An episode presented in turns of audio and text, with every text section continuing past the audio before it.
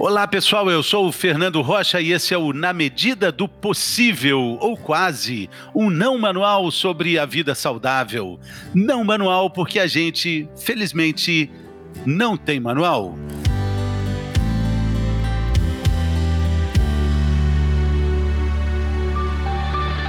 Do dia em que a gente nasce até o dia em que a gente desnasce, quando a gente vai embora daqui. Durante todo esse tempo, a gente está fazendo um processo de realização e de desenvolvimento. E trilhar esse caminho, segundo os grandes especialistas no assunto, é o que nos dá a sensação de felicidade. Parece simples, parece orgânico, parece tão fundamental, mas não é fácil encontrar pessoas que estão realizadas no nosso caminho não é mesmo muito fácil. O fácil é encontrar gente angustiada, gente deprimida, gente com muita ansiedade nesses tempos nublados. Vamos falar sobre isso, vamos entender esse momento de realização com alguns antídotos para esse tempo nublado, como eu disse? Será que a arte terapia salva o mundo? Será que a criatividade nos tira dessa, dessa neblina? Quem responde tudo isso é a arte educadora, psicóloga, arte terapeuta, especialista em criatividade e desenvolvimento humano, escritora também, Bianca Solero. E mineira também. Bem-vinda, Bianca. Obrigada, Fernando. Obrigada. É um prazer estar aqui participando com você. Alegria nossa. Essa abertura eu tirei de um TED seu. Você deve ter percebido. um TED fantástico. Eu fiquei muito impactado com essas palavras. Aliás, tenho ficado muito impactado com suas lives, essa, essa conversa serena, calma, sempre com uma música no fundo, esse entendimento de que a vida precisa ser mais plena, mais leve, é, tanto dentro da família quanto fora dela. E aí a gente vai falando sobre arte terapia, sobre esse caminho da felicidade. Parece tão simples tudo isso, mas por que é tão difícil, Bianca? Pois é, Fernando, eu, eu entendo que seja difícil porque nós somos atravessados né, por, por vários padronismos, por vários desejos, desejos de outras pessoas, por várias expectativas sociais, né? A verdade é que, segundo Carl Rogers, nós fomos projetados para essa autorrealização, né? É, Jung também traz o conceito de self como sendo a nossa essência, e ele diz que o processo de viver deveria ser esse tornar-se pessoa, esse realizar-se enquanto essência, mas no meio do caminho tem várias pedras e a gente vai tropeçando, né, no, no que o pai espera da gente, no que a nossa mãe espera, em como a escola muitas vezes quer nos moldar para ser assim ou ser assado, e, a, e esses, esses padronismos sociais, eles são muito magnéticos, assim, eles vão atraindo a gente para outros lugares, e como a gente vive uma cultura que não cuida muito né, da, dessa escuta interna, a gente aprende a ouvir com mais facilidade o que está fora do que o que está dentro. E aí vai ficando mais difícil se realizar autenticamente. Sim, porque é, olhando o que está do lado de fora, a gente tem a falsa ilusão que a gente pode preencher esse vazio com o que vem de fora. Talvez comprando, talvez demonstrando, quando na verdade é exatamente o contrário. É uma chave que só gira do lado de dentro, né, Bianca? Exatamente. É, nós somos seres relacionais. Então, sim, nós vamos precisar estar em contato, estar fazendo trocas. Essas trocas nos nutrem também, né? E, e Sartre que falava que o inferno são os outros, porque nesse relacionamento a gente está sendo sempre apontado de pontos que a gente pode melhorar, que a gente pode desenvolver. É, mas muitas vezes a gente é, como essa escuta interna é mais dificultada, a gente entende que, bom, já que eu não estou conseguindo me relacionar muito bem com o Fernando e ele espera que eu seja uma pessoa assim, assim, assado, quem sabe se eu me vestir com tal e tal roupa, se eu usar tal e tal coisas, ele pode me olhar com os olhos de, de forma que eu atenda melhor a expectativa dele.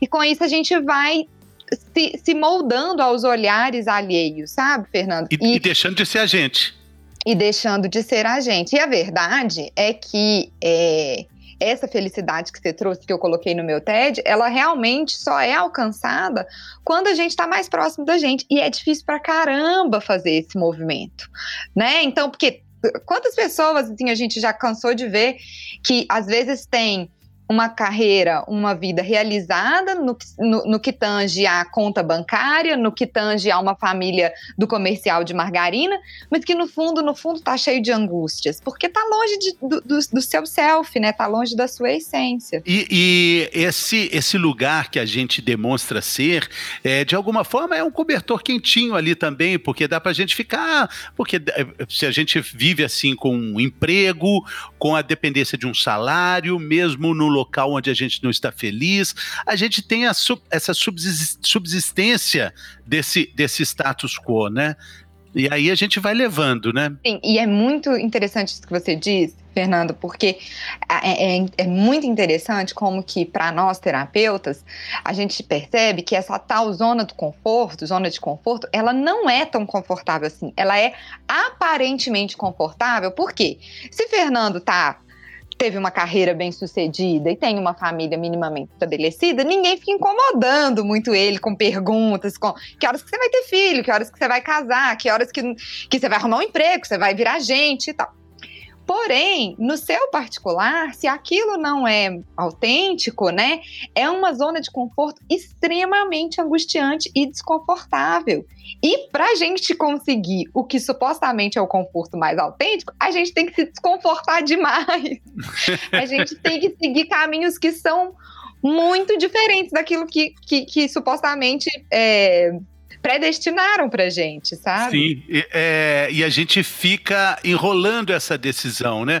Aí fica, não, mas tá tão bom, depois eu, quando for a hora, eu tomo essa decisão, como se a gente tivesse o tempo suficiente, o controle do tempo suficiente para para entender quanto tempo a gente ainda tem nessa nossa existência para tomar as decisões que são necessárias. Mas aí é, é, eu queria chegar na, num, num, tratamento para isso.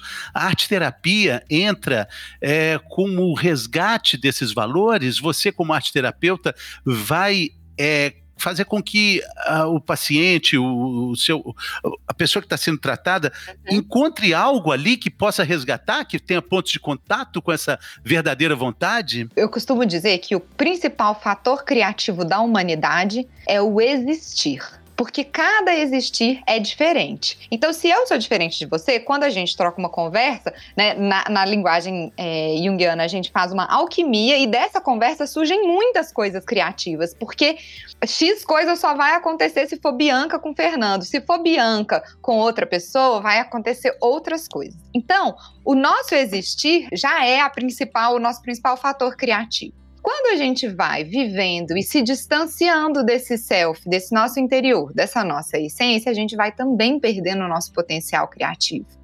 E a arte terapia nada mais é do que fazer uso de práticas criativas, artísticas, ou por meio da escrita, ou por meio de contos, para redespertar o olhar criativo do sujeito e fazer com que, através desse despertar, ele, pro, ele possa assinar a sua própria existência de forma autêntica. Então, é quando a gente consegue fazer um movimento de a pessoa utilizar a criatividade dela para desenhar o seu próprio caminho o nosso caminho, ele é único, ele é só nosso, porque é só eu que vou passar por ele. Então ele vai exigir de mim muita criatividade, muita disposição a planejar, a errar, a ter risco, a me frustrar.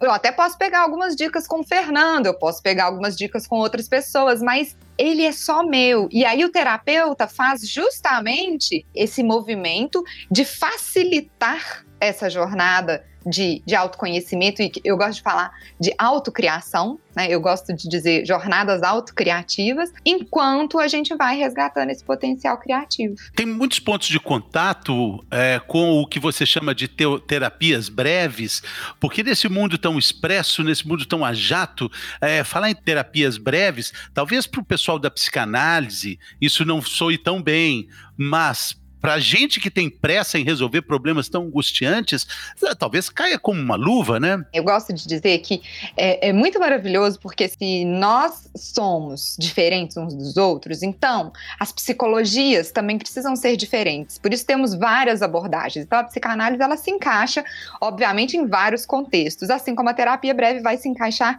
em outros contextos e também para outras pessoas. A terapia breve, ela originariamente ela fala de 12 sessões mínimas desde que a gente começou a pandemia, eu resolvi é, formatar um novo modelo de atendimento que fosse baseado num mínimo de seis sessões. Porque eu estava entendendo que muita gente tinha uma angústia muito assim pontual e chegava querendo trabalhar aquela angústia. Mas como terapeuta, eu não posso simplesmente receber numa sessão e depois dar tchau, porque a gente acaba não tocando em nada. Então, a terapia breve de seis ou até 12 é, sessões, ela é um olhar terapêutico e profundo na, naquilo que se propõe, porém mais breve. Quer dizer que eu resolvi todos os problemas da minha vida depois de seis sessões? De jeito nenhum, dificilmente, porque. Talvez descobriu outros.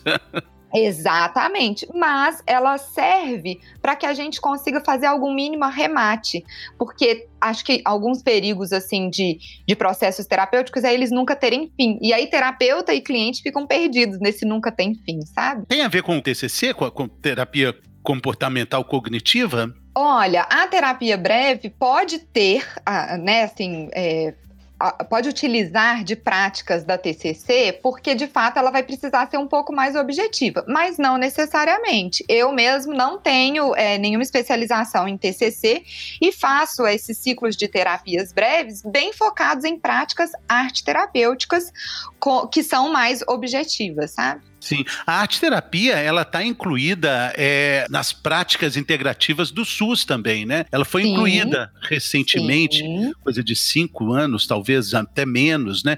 Ou seja, é uma comprovação de que o Sistema Único de Saúde entende a arte terapia como um remédio para ser oferecido à população, né? Total, Fernando. E assim, essa, essa inclusão ela foi até tardia, porque Nise da Silveira foi a brasileira que, que uma das principais, que foi aluna de Carl Jung.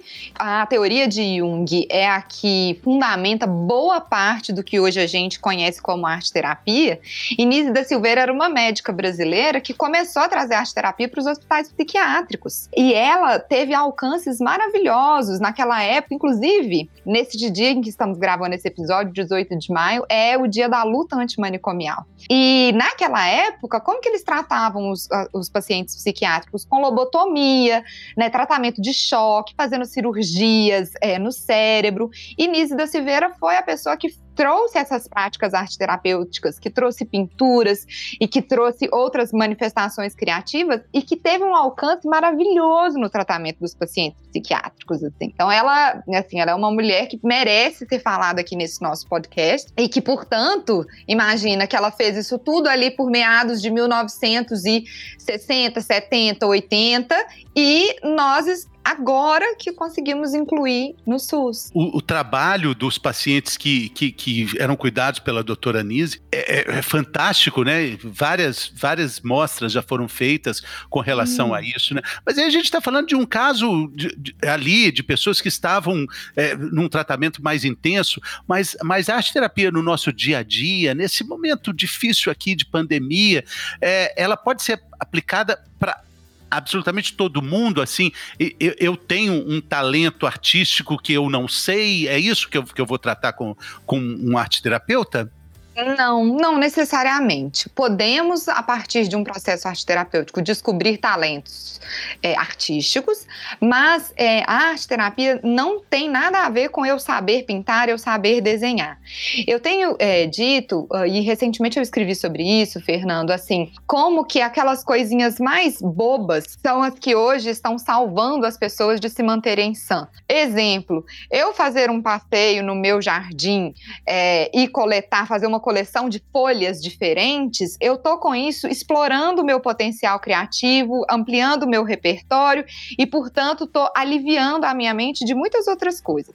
Na prática, da, na arte terapia clínica, é, muitas vezes a gente trabalha o gestual. Então, eu queria te dar um exemplo, assim. Uma pessoa que eu estava conversando e que ela estava precisando colocar coisas para fora. Ela estava guardando agora nessa pandemia muitas coisas para dentro, assim, muita coisa que ela não estava ficando satisfeita e que ela queria falar, é, e ela não estava conseguindo. E aí a gente trouxe isso para o papel e eu guiei uma, uma técnica que se chama desenho intencionado, onde ela começou fazendo um círculo, intencionando que esse círculo era ela mesma. De repente ela começou a puxar eu guiando, né? Que ela traços do fora para dentro, como se fossem todas essas coisas que ela está recebendo, e depois o movimento contrário, como se pegando é, traçados do centro do círculo e botando para fora em várias direções. E só dela fazer isso com uma musiquinha de fundo, ela já se sentiu aliviada e ela percebe insights poderosos do que ela realmente pode fazer no dia a dia, né? Então é muito bonito como o gestual da prática arte terapêutica, ela já movimenta insights, sinapses, né, na nossa mente que às vezes só na, na, oralidade, no falar, no falar, no falar, a gente não consegue alcançar. E aí entra a educação como uma forma de é, interferir na nossa realização, de ajudar a, a, a caminhada. A educação também como forma de sinapses, como forma de hum, aprimorar nosso, nossa plástica cerebral.